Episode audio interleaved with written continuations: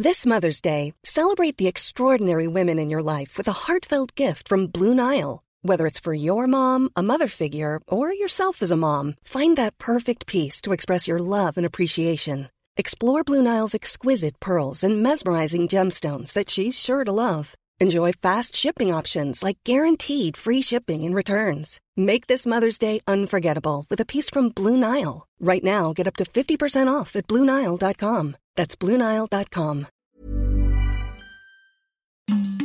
Conflit fête ses 10 ans. Pour l'occasion, nous vous proposons une série d'émissions pour découvrir le fonctionnement de la revue, comment travaillent les équipes, comment les numéros sont pensés et conçus. Une émission pour découvrir Conflit de l'intérieur. Pour cette troisième émission, Jean-Baptiste Noé, pouvez-vous nous dire pourquoi est-ce que vous avez créé les podcasts? Alors en effet, les podcasts conflits ont été créés en, 2016. On s'en rend moins compte aujourd'hui parce que c'est la... aujourd'hui on a beaucoup de podcasts, mais c'était vraiment la, préhistoire. Nous étions une des premières revues à lancer ce type d'émission.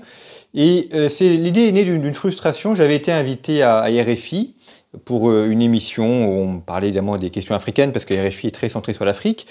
Euh, l'émission dure 50 minutes. Il y avait trois invités sur le plateau plus deux invités en, Afrique. Donc déjà 5 invités, 50 minutes, ça veut dire qu'au maximum, on ne peut parler que 10 minutes, plus des moments de publicité ou euh, introduction euh, d'émission, et finalement, euh, on avait parlé très peu. Je sais même qu'un des invités n'a été intervenu qu'une seule fois. Et je trouvais ça extrêmement frustrant d'avoir sur ce plateau des gens euh, très intéressants et très grands connaisseurs. Je ne me souviens plus d'ailleurs qui étaient invités, mais enfin, ils avaient des choses intéressantes à dire. Et finalement, je crois que ça avait une émission qui n'avait pas beaucoup d'intérêt puisque les gens n'avaient parlé que quelques minutes. Et euh, à l'époque, je, je faisais, je fais toujours d'ailleurs une émission sur une, une mission d'histoire sur une radio qui s'appelle Radio Espérance. Et donc, ayant déjà une petite pratique de la radio, j'ai utilisé le matériel euh, pour faire des émissions pour conflit cette fois-ci. Euh, qu'on diffusait à l'origine sur une plateforme qui s'appelait euh, SoundCloud, euh, qui je crois a, périclité, n'a plus l'importance qu'elle avait en 2016. On a fait quelques émissions en 2016, 2017, 2018, et puis on en a fait de plus en plus. Et aujourd'hui, ça a pris une dimension beaucoup plus importante.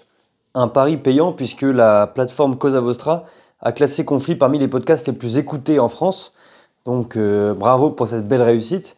Oui, euh, tout à fait. C'est vrai que ça a été, euh, bah, c'était il, y a trois ans maintenant, et chaque année, on est maintenant mis parmi les, podcasts les plus écoutés, les plus importants, avec notamment des, grands médias. Il y a Le Monde, Le Figaro, TF1. Donc on, ne joue pas vraiment dans la même cour ni dans la même catégorie, mais on arrive quand même avec nos moyens à, pouvoir avoir des, des émissions qui sont appréciées, qui sont reconnues.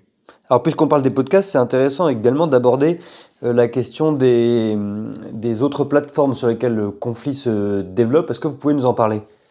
Oui, alors il y a les, les plateformes euh, bah, de podcast. Donc, euh, d'un point de vue très concret, on a aujourd'hui, on est présent sur toutes les plateformes d'écoute de, de podcasts. Euh, donc les gens peuvent nous écouter sur Spotify, sur Apple, sur Deezer et autres, là où les, gens ont, l'habitude de nous écouter. On avait au début une diffusion sur YouTube, et puis ça n'a pas vraiment décollé. Euh, donc on ne diffuse plus maintenant, je crois depuis 3-4 ans, les émissions sur YouTube parce que ça n'avait pas vraiment décollé. Je pense que c'est plutôt fait pour des vidéos YouTube. Et le podcast, bah, ce sont que le son. C'est ce que j'aime aussi d'ailleurs. Ça nous permet d'avoir des invités qui sont euh, parfois euh, mal à l'aise à l'égard de la caméra. On a beaucoup d'universitaires, par exemple, ou des personnes qui ne sont pas habituées au plateau de télévision. L'avantage du podcast, c'est qu'on peut l'enregistrer euh, dans des endroits assez variés. Ça peut aller d'un plateau de télévision à une chambre d'hôtel ou parfois aussi à distance, avec des gens qui ne sont pas forcément habitués à passer dans les médias. Et donc le côté plus, plus intimiste permet d'avoir des personnes qui se sentent plus libres de parler. Ou des gens qui veulent rester anonymes euh, pour des raisons euh, professionnelles. Alors, on a eu effectivement des, ces cas, notamment des, officiers euh, qui sont dans des domaines un peu compliqués et qui effectivement ont besoin de conserver l'anonymat. Et l'avantage du podcast, c'est qu'on ne voit pas leur visage. Et on peut donner évidemment un autre nom, ça nous est arrivé quelques fois, tout à fait. Et puis alors, comme autre plateforme, il y a également, mais là on est plutôt dans le domaine de l'écrit, euh, le développement de conflits sur la plateforme Kern. Alors oui, ça c'était le, grand projet euh, abouti, abouti en, 2023. Alors pour les, nos, éditeurs qui ne sont pas très familiers des, questions universitaires, euh, Kern est une plateforme qui diffuse des revues universitaires en ligne qui existe depuis une quinzaine d'années, me semble-t-il. Ça a été créé par des, par des maisons d'édition. Et donc on a créé une revue universitaire de conflits qui s'appelle donc les cahiers de conflits, où on a une publication trimestrielle, uniquement numérique, où là on publie des articles universitaires, donc plus longs, avec un, appareil critique beaucoup plus développé qu'on fait dans le magazine. Alors pourquoi l'avoir fait? C'est pour toucher un, public différent. Le magazine se veut résolument grand public. Les cahiers de conflit, c'est euh, résolument universitaire, donc ça nous permet de toucher un public différent des autres, d'avoir pour permettre également à nos auteurs qui sont universitaires d'avoir une plateforme également d'expression.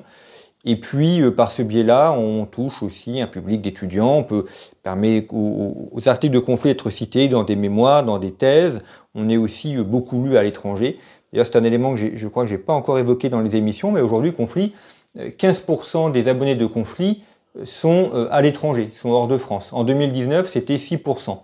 Donc euh, on a fait x2 et on a beaucoup d'abonnés de conflits qui sont dans des pays francophones, mais aussi aux États-Unis, en Asie, euh, en Amérique latine. Et puis, alors, on vous retrouvait beaucoup sur LCI notamment, et puis dernièrement, on vous retrouve aussi sur Sud Radio.